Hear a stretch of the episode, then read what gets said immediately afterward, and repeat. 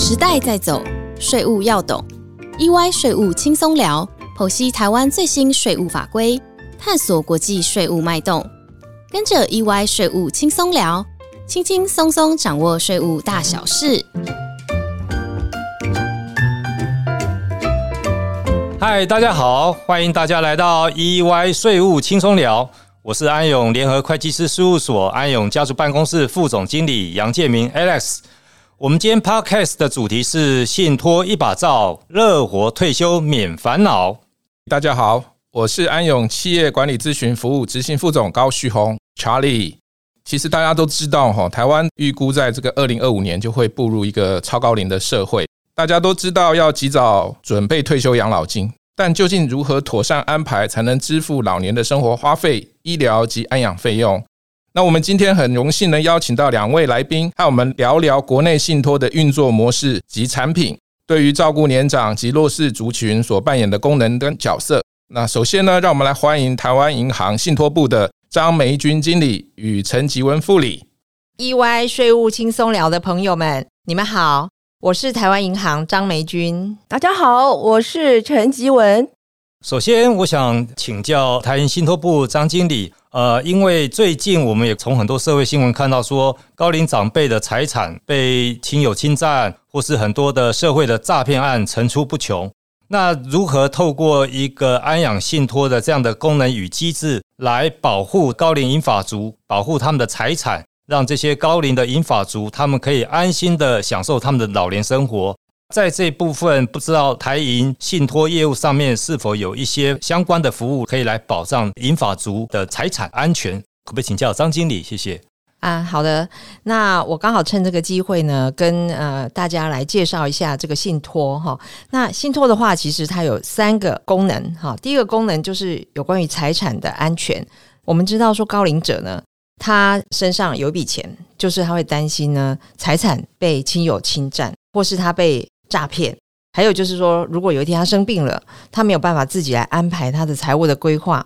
那这个时候呢，信托就可以展现它第一个功能，叫做财产保全。好，那长辈呢，他可以担任信托委托人，还有受益人，那他可以把他自己的金钱呐，或是他的生存保险金呐。或是以租养老的拨贷款、租金等等的这些财产，那他就交付信托，那存到这个信托专户给台湾银行来管理。好，那借着这个信托契约的签订，就可以有第二个功能，叫做专款专用。好，那专款专用呢，就是这些钱，它可以用定期或是不定期的方式来汇到这个长辈他的户头里面，作为他的生活费。好，或是他之后呢，到安养机构的一些安养的费用。可以专款专用来照顾长辈的晚年生活。那另外呢，它交给了我们受托银行，就可以达到信托的第三个功能，就叫做专业管理。那透过我们受托银行这些信托业者的独立而且专业的管理，来确保财产的安全，还有妥善运用。好，那另外呢，其实我们知道说啊，信托还有另外一个功能，就是它有个信托监察人，可以来监督受托人的信托事务的执行。那我们受托银行呢，也可以帮长辈找到合适的亲友或是社福机构来担任这个信托监察人的角色，来强化我们信托机制的运作。哦，谢谢张经理的介绍，让我们对这个信托可以这个完成的工作多了很多了解。可是，毕竟对于一般的百姓来讲啊，信托好像仍然是离我们相对比较远的一个金融服务啊。那可不可以再请？呃，经理或副理跟我们这个分享一下，那什么样的人去适合去做这个安养信托？那除了安养以外，对于仍然在打拼工作的族群呢？如果呃，我们也想要趁早思考未来的退休安养计划，有没有什么方式可以达到这个目的？啊，好的，那我就就我们在啊实物上面有几个 case 哈，可以让大家非常呃深入浅出的可以了解到信托它的这些功能哦。那第一个案例我要说的是，就是我们有一位啊客户，他是一个大概七十多岁的老先生，那他因为手上有一笔退休金，那在配偶过世了之后呢，没多久他就有了一个交往的对象啦。那他这个女朋友呢，就是非常的积极的要跟陈老先生要讨论结婚的可能性。那陈老先生呢，他其实他自己也很担心，那他的子女也非常担心，就是说，诶，会不会要来骗钱哦，要来骗这个退休金？那之后呢，就是透过别人的介绍哈，来找到我们台湾银行。那我们跟这个老先生他跟他沟通了之后，他为他自己办了一个乐活人生安养信托，那把他的这些退休金存到了我们的信托专户。那他的子女啊，还有他自己本身都觉得很安心，因为他也不用怕被骗哦。那这个就是达到我们信托的第一个功能，就是避免被骗取啊。那第二个 case 呢，就是有一位老奶奶，她单身，也七十多岁了。那因为中风，就住进了安养中心。那退休金呢，她是委托给她妹妹来协助管理。可是呢，她常常就会很担心，她妹妹会不会没有好好的管她这笔财产，然后把她的财产拿去挪用。那姐妹之间常常因为财务的问题产生了嫌隙，那妹妹也非常的困扰。那后来，这个养护中心的社工就跟他也是介绍我们台银，好，我们帮他做了一个安养信托。那他心中就觉得很踏实，因为他这笔钱由我们来专款专用，那可以避免到信托的另外一个功能，叫做避免财产被挪用的这个功能。那第三个的话呢，就是我刚刚有提到的专款专用这个部分。那这个 case 呢，想跟大家分享，就是有一位一样哈，也是一位七十多岁的老奶奶。那她最近呢，因为处分了名下一个不动产，那取得了一笔大笔的资金。那她就想说，诶，那这笔资金我要怎么样子来好好善用？也是一样，就是透过我们帮他规划的这个乐活人生安养信托。然后我们在契约里面呢，我们就约定说，每个月那由信托专户支付三万块的生活费给他使用。那另外还有一些临时性的医疗费用，也可以这样子专款专用。那他啊，生活上就是很安心，那也不用怕说有家族会来跟他哎分这个财产。那以上这些案例呢，就是告诉我们，就是信托可以达到财产保全啊、专款专用，还有交给我们专业的受托银行来专业管理的三大功能。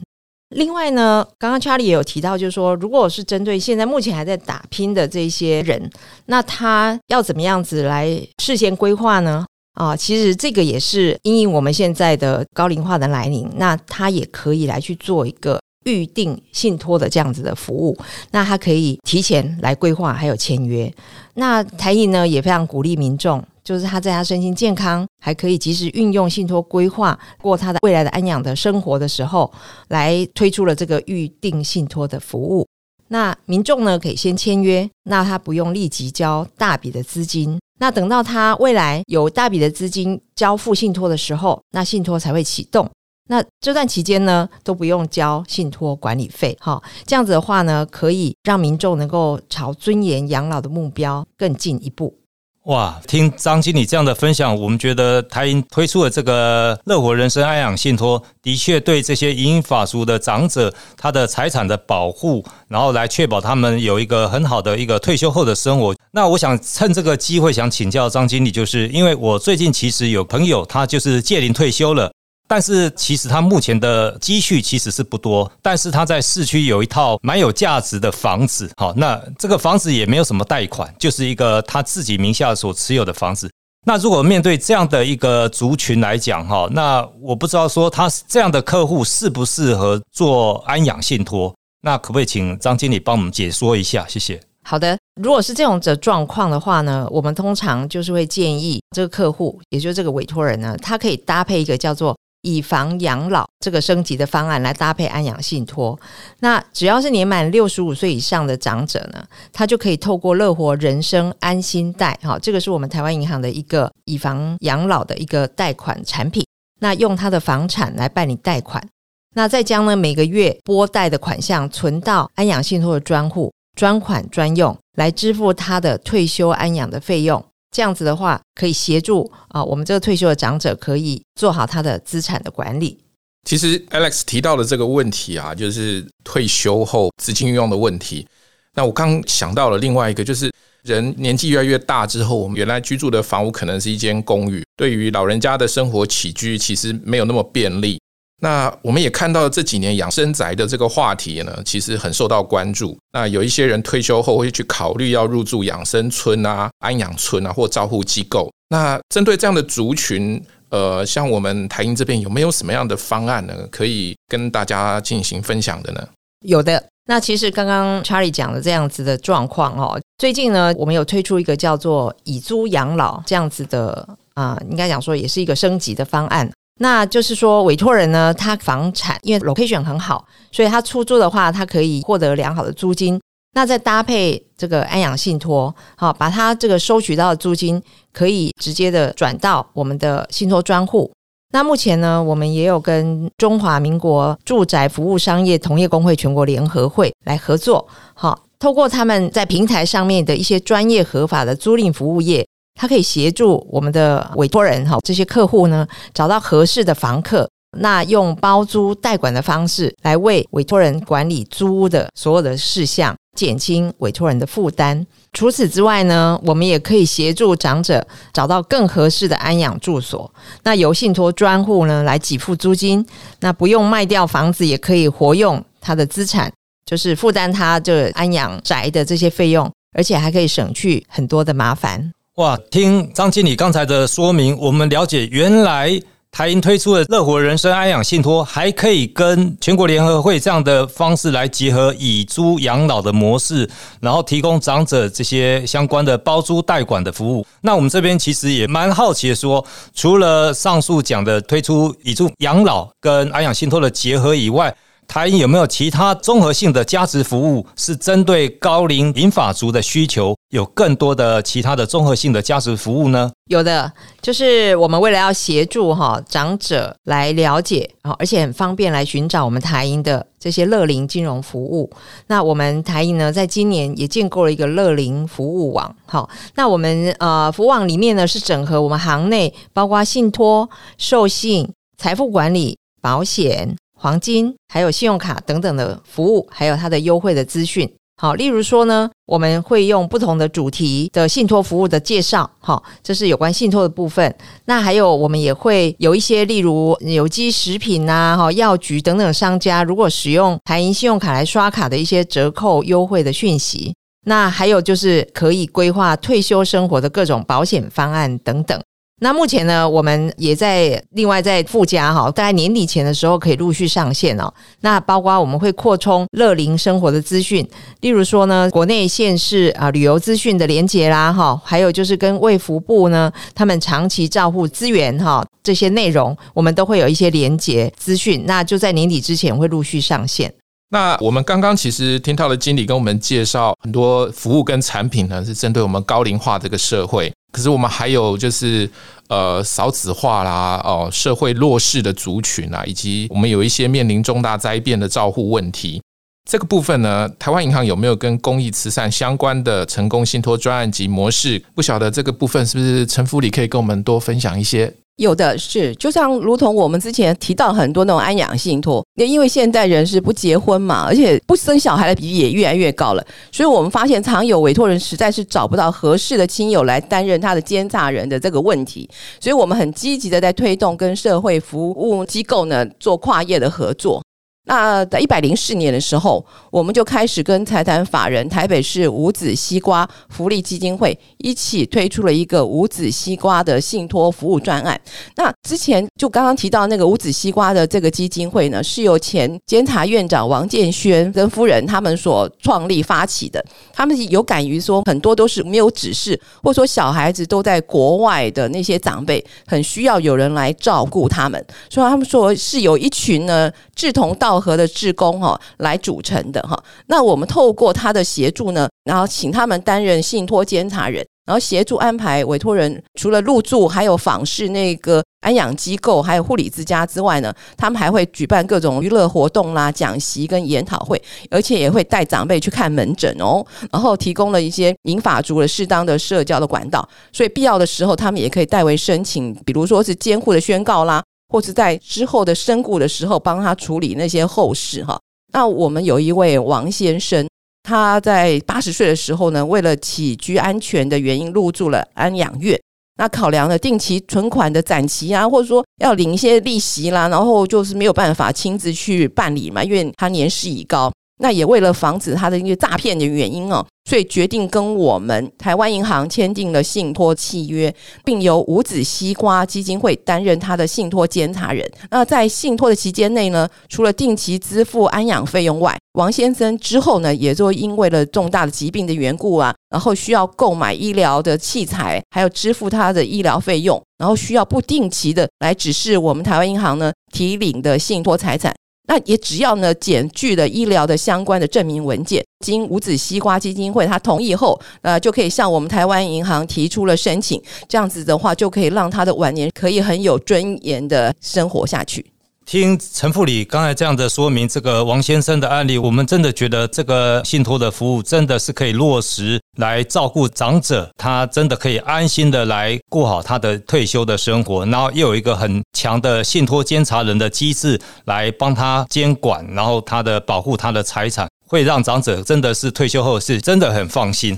那我觉得这个是一个非常好的一个信托的服务，但是我们也观察到，其实这个我们现在社会上除了长者这个族群以外，还是有很多的弱势的族群。那台银这个信托的服务是否可以提供相关的服务来照顾这些弱势族群呢？是的，我们也有观察到这种现象哈，所以我们除了与社会福利机构合作以外，我们也跨业的结盟到包括了公部门哈。那近期呢，我们就有跟台中市政府他来合作。那是由一个幸福家庭促进协会跟台中市政府还有我们推出了一个台中市身心障碍者信托专案，它是以涉及在台中市的市民哈来做的关怀身心障碍跟弱势族群的专案。那我们有一个委托人，我们就我就把他看说他是小文喽，哦，他的父母呢就是面临着他生活还有收入的不稳定，常有一些情绪上失控嘛。对小文的话，就是常常会有暴力相向哈。那担心的小文呢，在从小在缺乏的安全感的情形之下成长。他长大之后，当然也就出现了一些躁郁啊、焦虑不安的一些情绪失控的情形。在母亲他过世之后呢，他在童年阴影下呢，小文就觉得说，他继承居住的那个房子里面可能是有魔鬼哦，所以造成他长期的精神的耗落啊，睡眠品质不佳，再加上是他曾经是有车祸造成的脑伤，所以记忆力也有一些受损，所以他一直也没有稳定的工作或是这样的生活，所以在不知不觉当中呢。他就是复制了他母亲的那些生活模式，可是他幸运的是，他有参加了教会一些活动，然后在教会的自工呢，诶，因为知道说他没有办法自己工作或是来生活，有出现了一些问题，然后在志工的帮忙联系之下呢，他也转介到中华民国的幸福家庭促进协会，然后由协会来协助他加入这个我们台中市身心障碍者财产信托服务的计划专案。然后由台中市政府来妥适的安排一个可以信任的信托监察人，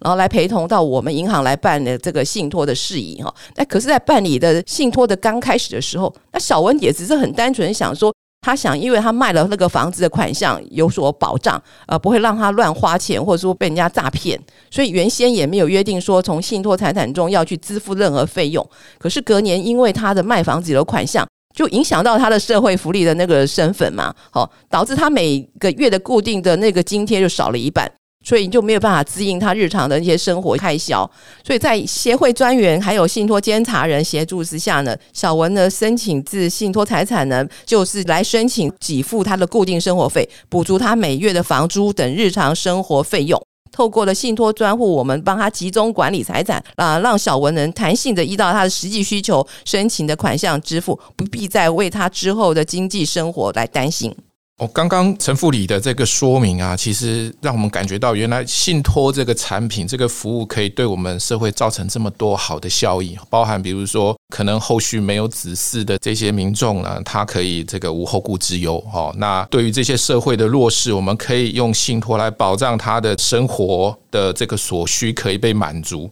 那其实我们也看到，这个社会上有时候会发生一些不幸的事情啊，有一些重大的灾变。那这个灾变的时候，我们也看得到，说有时候社会的力量呢，会给我们，比如说这些受到灾变影响的人哦，一些捐款，有一些补助。那么这一些遭受重大灾变者，我们有没有什么像这样的信托的服务或工具可以协助他们呢？对的，是的，因为我们是公苦行苦，我们一向对这些尽到社会责任，我们都是觉得说这是我们应该要承担的责任义务了哈。像之前的哈九二一的地震啊，八八风灾的话，我们也是有一些协助。那近期的时候，在今年的四月的时候，很不幸就是台铁泰鲁格事件，造成了台铁员工还有乘客的很多的伤亡啊，家庭破碎啊，子女失去依靠。所以我们那时候有成立一个台铁列车事故案的捐款的教育资助的一个信托，然后由教育部担任信托监察人的选任人，好，然后将教育的资助的资金呢来信托，为在学学生的管理还运用的信托财产那个专款的给付啊，那其中呢就有一个是他目前是就读国小二年级的杨小妹妹哈，当天真的是很开心的跟家人一起出游。可是不幸的就是迎来了人生哈最大的那种可怕的交通事故哈。那在事故发生之后呢，杨家父母呢一边就要照顾他的受伤的女儿，一边要思索说他的女儿未来教育要怎么样来处理了。所以他们现在在接到了有关的爱心捐款跟教育的资助的信托的讯息的时候，他们几经思考，就是说，那为了使那个捐款人的爱心发挥了比较高的效用。还要保障小朋友他未来的就学的权益，所以决定就加入了这个捐款的教育资助金的信托专案，把那个来自台铁事故的捐款的教育资助金呢交付信托，由我们台湾银行来帮他做管理及运用的信托财产，然后也达到了那个财产安全及专款专用的目的。听完台银信托部的分享，我们可以清楚的了解到，其实信托的功能原来是这么的强大，这么的多元化，它。又可以照顾银发族这些长者，也可以照顾到社会的弱势的族群，那也可以做一些社会公益有关的一些专案的信托的项目。那其实这个信托的服务真的是呃无眼佛界。也谢谢今天台银张经理跟陈副理的分享，让我们对信托有更深入的了解，真的是收益良多。呃，非常感谢各位听众的收听，我们 EY 税务轻松聊，下周一见喽，拜拜，拜拜拜拜。